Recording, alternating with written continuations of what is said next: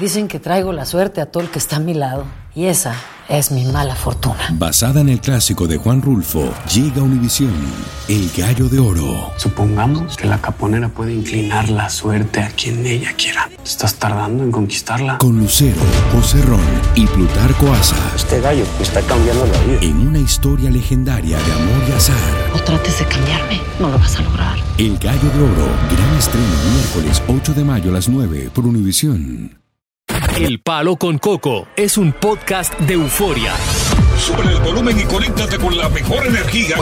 Show número uno de la radio en New York. Escucha las historias más relevantes de nuestra gente en New York y en el mundo para que tus días sean mejores junto a nosotros. El Palo con Coco. Yo no soy ningún teólogo, pero desde hace tiempo sé de que la Biblia dice que la cabeza del hombre es del hogar es el hombre. Claro. Y que la mujer se debe a ese hombre. Y que como tal, ella debe atenderlo como un rey en todo momento, cada día y a todas horas. Sin embargo, lo vemos en la práctica. eh, rara o pocas veces eso se cumple. A excepción de una señora que me sorprendió mucho, que escribió hoy al programa para dar fe y testimonio de que ella sí cumple con ese mandato bíblico. Ajá. De que ella entiende que el hombre es la cabeza del hogar y que ella entiende que tiene que atenderlo como si se tratara de un rey a cada momento, en todo momento, a todas horas, todos los días y como quiera que sea, hay que atender a ese hombre. Esa señora escribió, ¿no? Sí, básicamente esto se ha vuelto una polémica eh, porque esta mujer dice que el deber de toda mujer, no solo de ella con su esposo, es hacerle todo a su pareja, especialmente cosas domésticas en el hogar. Dice que aunque sean las 3 de la mañana, si ese hombre quiere comer y pide un plato específico, ella se va a levantar a esa hora a cocinárselo, porque Bien. eso es lo que tiene que Sí, hacer. Siempre y cuando haya, haya los ingredientes que él está Claro, pidiendo. si no se usa. Si no, ella sale a Bueno, comprarlo. entre la mañana creo que es difícil, coño. o se inventa algo ahí. Entonces dice que el deber de una mujer es cuidar a su hombre en todo lo que necesite para que él no tenga que hacer absolutamente nada y que la única responsabilidad del hombre en ese momento sería es proveer en el hogar y protegerla a ella y si tienen hijos a los niños también, nada más. Eso está bien, así es. Entonces esto ha creado una polémica porque mucha gente está de acuerdo con ella. Eh, yo le llamaría gente antigua que está impuesta a quedarse en la casa, a hacer todo por un hombre, mientras el hombre sale a, a buscar el pan de cada día. Y otra gente dice que no, que no está de ¿Qué- acuerdo qué- con qué- esta qué- medida. ¿Qué, tú tienes en contra de lo antiguo? Creo que ya... no, lo- no, lo que te, ¿qué tú tienes en contra de lo antiguo? que todo va modernizándose, ¿cierto? y las cosas porque- cambian. porque Y el hombre las quiere que la mujer porque trabaje, las ¿verdad? antigüedades han existido por siempre.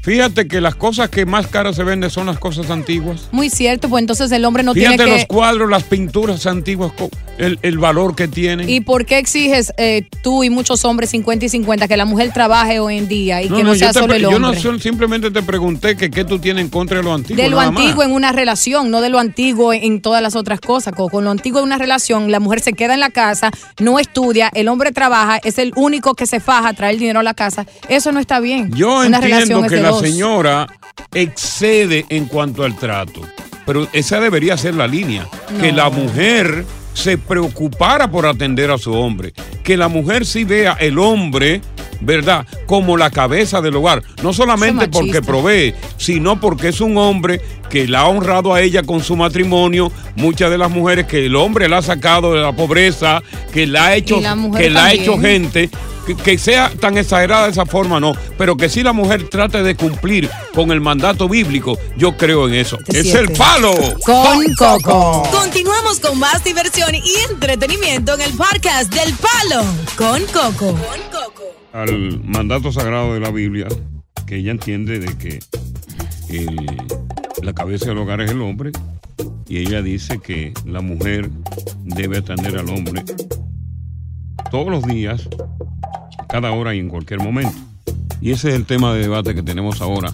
Y vamos a discutirlo con Tatiana. ¿Qué piensas tú de esto? Mira, mira, Coco, yo te voy a decir una cosa. Yo soy una mujer relativamente joven, yo tengo 32 años, estoy casada con mi esposo. Eh, y en mi casa no hay dos hombres, en mi casa hay una mujer y un hombre. Y nosotros trabajamos los dos, los dos aportamos. Sí. Y lo que dice mi esposo, eso es. O sea, yo entiendo, tenemos decisiones, compartimos opiniones Claro. y todo, pero al final la última decisión siempre la tiene y siempre la va a tener mi esposo. Bien. Porque Y- yo entiendo, porque yo entiendo que un jefe de hogar, una cabeza de hogar, eh, debe tener siempre eh, eh, la última palabra, aunque o- tome sugerencias y tome Exacto. cosas de mi parte. Si él me dice, quédate en la casa, eh, no tenemos hijos, pero en caso de que tuviéramos, Exacto. atender los niños y tú te encargas de la casa, yo me encargo del dinero. A la hora que ese hombre me diga, a la hora que sea, a la hora que él diga y proponga. Yo voy Ese a él matrimonio- como él es para mí. Así Yo sentencio que ese matrimonio solamente se va a separar cuando uno de los dos muera. Sí, sí. Sentencio que ese matrimonio es duradero. ¿Por qué? Porque tú estás haciendo lo correcto. Tú estás poniendo las herramientas para que ese matrimonio se solidifique. Claro. Vamos con Joseito. Buenas tardes. Ella hasta cuerno le aguantaría a Coco, yo creo. No, no la lleve ahí, no. Buenas tardes. Yo tengo una gran dicha, soy salvadoreño, casado con una de las mujeres que más juzgan en Estados Unidos, que es la dominicana, por ser chapeadora. Y la mía es una mujer que trabaja, aporta en casa, tenemos un matrimonio bonito, tenemos tres hijos y te voy a ser honesto, respeta mis decisiones, aporta casa y gracias a Dios, sí toma sus propias decisiones y tiene que tomarlas. Pero siempre está de la mano preguntándome cómo lo vamos a hacer, qué es lo que vamos a hacer, qué es lo que sigue. Otro matrimonio que se consolida y solo lo separa la muerte. Vamos con Carlos. Buenas tardes. Buenas tardes. Le escuchamos. Sí, eh, yo quería decirle especialmente a la señora que eh, nunca es antigua la palabra de Dios. Por, por dejar de cumplirla, hoy en día el mundo está así. Realmente la cabeza sí es el hombre, pero tiene que ser compartido. O sea, no tiene que ser... Los israelitas fallaban en el sentido de que cuando la mujer no le hacía, no sé, un- una limpieza en la casa, no le lavaba la ropa, le daban un certificado de divorcio. Por cosas tan pequeñas, Jesucristo dijo que realmente esa gente no tenía valores. ¿Y ¿Qué valores?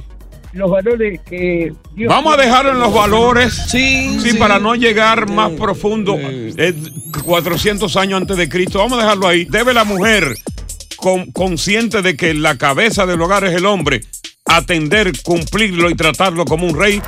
Estás escuchando el podcast del show número uno de New York, El Palo con Coco. Hacer tequila, Don Julio, es como escribir una carta de amor a México. Beber tequila, Don Julio, es como declarar ese amor al mundo entero.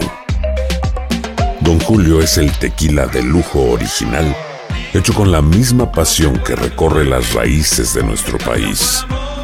Porque si no es por amor, ¿para qué? Consume responsablemente. Don Julio Tequila, 40% alcohol por volumen, 2020. Importado por Diageo Americas, New York, New York. Si no sabes que el Spicy McCrispy tiene Spicy Pepper Sauce en el pan de arriba y en el pan de abajo, ¿qué sabes tú de la vida? Para, pa, pa, pa. Lucero junto a José Ron protagonizan El Gallo de Oro. Gran estreno miércoles 8 de mayo a las 9 por Univisión. Y de las mejores. Continuamos con más diversión y entretenimiento en el podcast del Palo con Coco. Bueno, estamos aquí con un tema muy interesante, un tema de debate, a propósito de una señora que dice que ella, su marido es su rey, y que como su rey, ella debe atenderlo en todo momento y precisamente como un rey. Así es, esta mujer dice que el deber de toda mujer, no solo de ella, en el hogar con su pareja, es hacer todas las cosas domésticas para que ese hombre no tenga que mover ni levantar un solo dedo. Incluso si le pide que le cocine a las 3 de la mañana, levantarse y hacerle lo que ese hombre apetezca, porque es el rey del hogar y dice que el deber del hombre, el único deber, es ser el proveedor del hogar y protegerla a ella y si tienen hijos en común, también proteger a los niños, pero más nada. Esto ha creado está- polémica. Y de lo que estamos hablando es de que la Biblia claramente lo dice, que la cabeza del hogar es el hombre y que como tal la mujer debe servirle al hombre. Claro, en el caso de ella me parece que es un poco exagerado, todo depende. Lo que sí es importante es que la mujer entienda que la última palabra la debe tener el hombre en el hogar, que el hombre toma las decisiones más difíciles y que ella debe colaborar con él para que ese matrimonio se consolide como se consolidaban los matrimonios de antes, de 40 años. Me imagino que tu mamá y tu papá duraron cuántos años casados. Casi 50 años. Casi 50 años. Y no había problema. Hoy día, por esa falta de tolerancia, por ese llamado feminismo, por ese empoderamiento femenino, es que las madres solteras cada día nacen de paquete. Ese es el problema. Vamos con Alexandra a ver qué nos dice. Buenas tardes. Buenas, buenas tardes, Coco. Te escuchamos. Mira, mi amor, yo, yo voy de acuerdo de que el hombre es la cabeza, que la mujer tiene que atender a su marido, pero a la hora de tomas de decisiones, hay que saber el conocimiento que tiene cada uno del tema. Claro, sobre todo si, mujer- si, si- si el tema, si el tema. ah, no, pues ya no deja hablar una. Si el tema lo domina más la mujer, yo creo que la mujer debe meter la cabeza primero. Correcto, correcto. Porque hay temas que el hombre no sabe, Claro. no sabe qué es lo más correcto. Y si, aunque él crea que sea lo más correcto, tratar de evaluar cuáles son los pros y los contras antes de tomar la decisión que el hombre quiera, simplemente porque es un hombre. Deja ver qué dice Isa, Isa, qué dice Isa. Mira, Isa ahí la tiene Isa, Isa. Saludos, Claro. Isa. Isa. No puede ser, no puede ser. Y no puede ser. No puede ser. ¿Qué No opinas? estoy de acuerdo. No estoy de acuerdo. Es, es igual. En la casa Exacto. es 50-50. Bueno, por lo menos esta acepta el no. 50-50, ¿no? Porque Sí. hay, hay quienes no lo aceptan. No, 50 y 50 es válido. Carolina, Dímelo. Buenas tardes, buenas tardes para todos. le escuchamos. Mm, No estoy de acuerdo, porque eh, la decisión no debe de ser de ambos. Aparte, todos los dos tienen derecho a proveer. Y el día que uno de los dos se quede sin trabajo, hay uno que da entrada. Y no tiene que ser simplemente el hombre, puede ser también la mujer.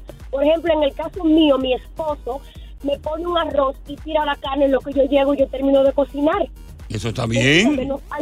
Nos, ayudamos ambos. Es una balanza, es un equipo. No puede ser porque sea hombre, yo tenga que ser la trabajadora de él. ¿Por qué razón? No, yo creo que es exagerado eso. Yo creo, en, la parte que escribe la señora, yo creo que sí, que ella es un poco exagerada. Ahora, yo lo que creo, la, la parte que yo creo es que la mujer debe servirle al hombre, que la mujer no debe estarse llevando de estos empoderamientos femeninos que hay y de este tipo de cosas y de la falta de tolerancia. Lo de los oficios No. domésticos, eso es otra cosa. Yo creo que aquí todo el que viene acá, porque lo que pasa es que en nuestros países la mayoría de los hombres que viven allá tienen criada y tienen a la mujer de criada, pero cuando se viene aquí no, los oficios domésticos tenemos que hacerlo entre los dos. No, en este país la vida es muy acelerada y yo estoy de acuerdo en que él sea la cabeza de la casa. Ok. Pero tenemos que trabajar los dos.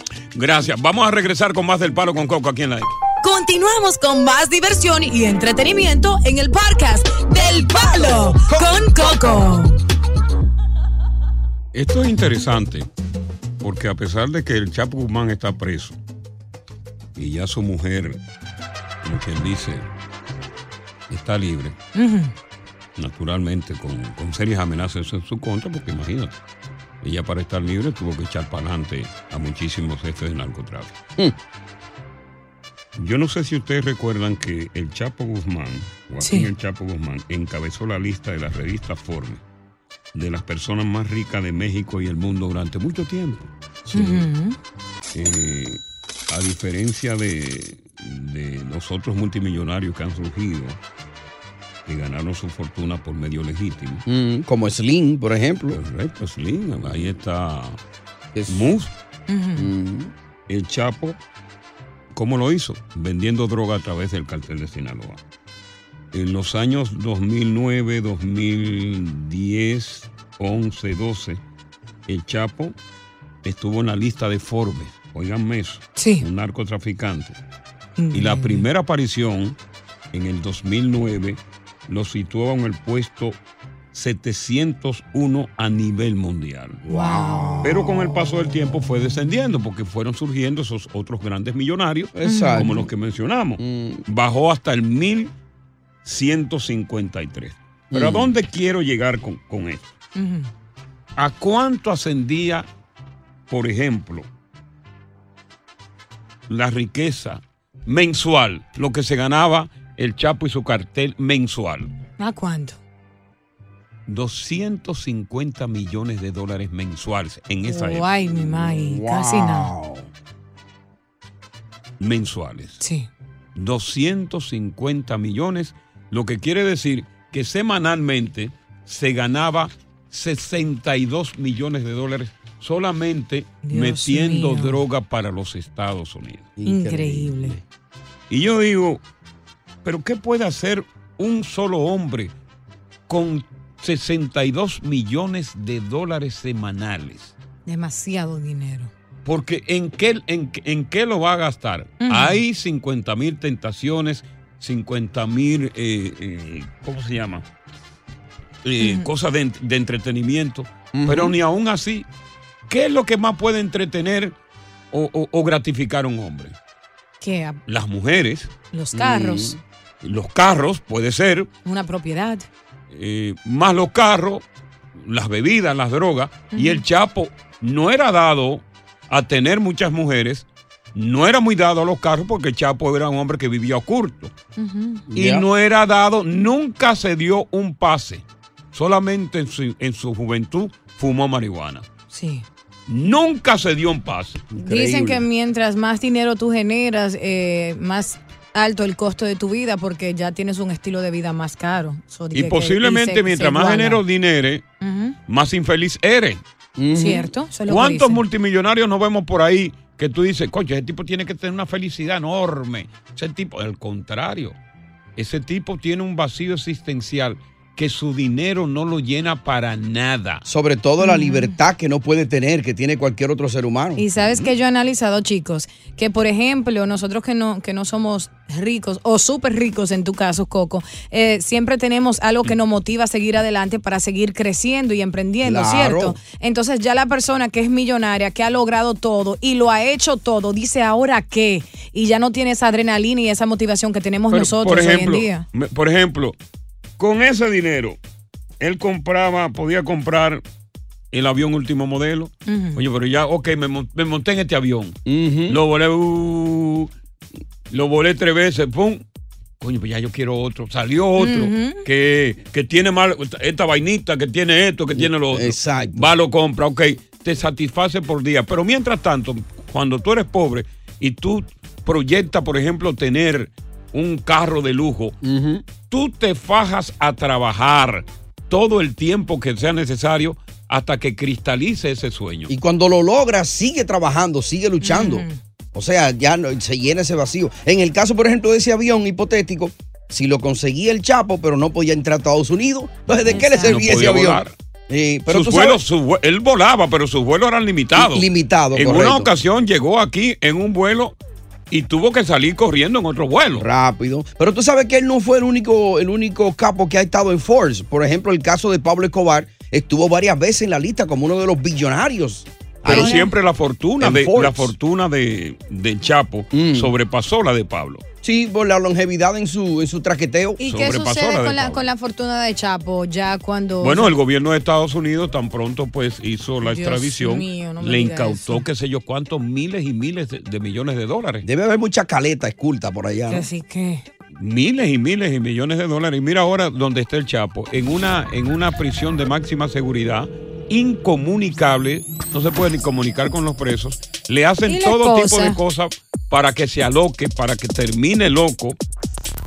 Y así va a terminar. Y se vida. escapó varias veces antes, pero ya esta vez no Aquí no. pudo. ¿Y la esposa? Libre afuera en la ella anda calle. libre, Con ella otro. duró tres años presa, anda libre por ahí, no anda, no anda libre como quien dice. Todavía el gobierno de Estados Unidos le está protegiendo, pero su vida corre peligro. El que no está libre es el hijo de él, que está preso aquí también en Estados Unidos. Exactamente. Buenas tardes, bienvenidos al Palo Con Coco. Continuamos con más diversión y entretenimiento en el podcast del Palo con Coco. Uno de los grandes raperos de la época de oro de los 70 que tuvo un éxito extraordinario, eh, que murió asesinado precisamente en, en el oeste de Estados Unidos, donde él pertenecía, es Sí. Tupac Shakur. Mm. Tipo que dejó una historia. Sí. Y él fue asesinado como parte de una rivalidad que había entre los raperos de esa época, entre los del West y los del East. Exacto. Y hoy, después de tantos años, porque su muerte fue en 1976, ¿verdad? Sí. Las autoridades En el revelan... 96, en el- 96. perdón, el 96. Sí. Las autoridades revelan de que arrestaron a un sospechoso de ese asesinato. Ajá. Oye, y, y era muy esperado esa noticia. Claro, claro. Muy Era un esperado. crimen que todavía no se había, no había dado, los- Pie con la, investigación no había dado, como dices tú, no había dado pie con bola, no se sabía supuestamente quién los, quiénes lo habían matado. Y él se había ido de aquí porque él, él era de aquí de Nueva York Exacto. y se había ido a- eh, para allá y, y se puso a trabajar con Shook Knight, que está ahora mismo cumpliendo una cadena perpetua en la cárcel, que era un malón. Sí. Este tipo y hizo el Death Row, la, la compañía disquera. Y entonces, a raíz de ahí, este tipo, Shook Knight, él trabajaba era a base de amenaza. Por ejemplo, él te quería a ti, Coco, tú Sí. estabas pegado y él te quería y te mandaba a buscar a la oficina.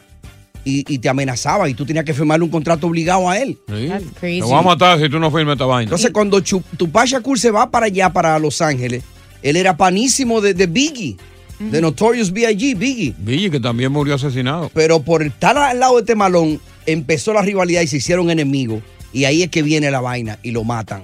Sí. Y supuestamente y alegadamente estaban diciendo que Puff Daddy, P. Diddy, eh, tenía algo que ver con eso. Y pensaba que la gente de, de Big Pun mandó a matar a lo de Shakur y de Shakur viceversa. Pero hasta este día no se sabe. No, con el tiempo lo aclararon. P. Diddy no tuvo nada que ver con eso.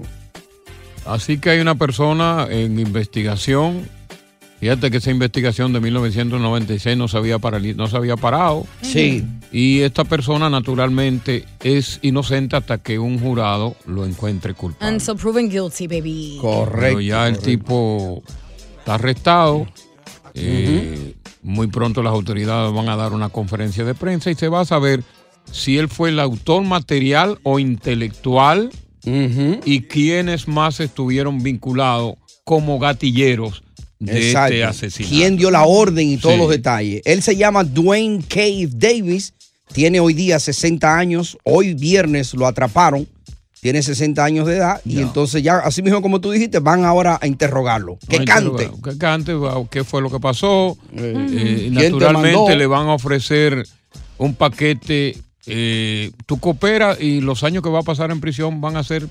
Ah, pues, tú te vamos a dar tres años si tú cooperas. Es, es calofriante y da miedo saber que te pueden quitar la vida así, que nadie se, eh, se dé cuenta de quién fue y que pasen los años así. Pero fíjate que Tupac Shakur fue, fue un hombre muy dichoso porque recuérdate que él, eh, eh, eh, precisamente en la ciudad de Nueva York, eh, frente a un estudio de grabaciones, cuando iba a entrar le cayeron a tiros, le dieron como seis o siete tiros. Que era pan de Biggie. eh, Iba pan de Biggie, que sobrevivió a esa, a esa balacera. Seis tiros le dieron y sobrevivió. Y ese tiroteo fue lo que comenzó la rivalidad, porque Exacto. él pensó que había sido Biggie que lo había mandado. Exacto. Y, y Notorious no sabía nada. Y le dijeron, oye, ahora mismo le dieron un jolopa ahí abajo a Tupac. ¿Cómo va a ser? Vamos para allá. That's crazy. Fue una confusión, man. Bueno, o sea, son Dos grandes talentos, su- sumamente talentosos. Los dos. Buenas tardes, bienvenidos al Palo Con Coco.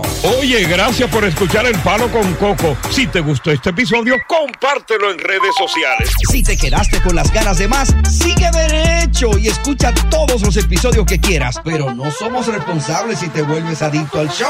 Suscríbete para recibir notificaciones y disfrutar el podcast del mejor show que tiene la radio en New York. El Palo con Coco es un podcast de euforia.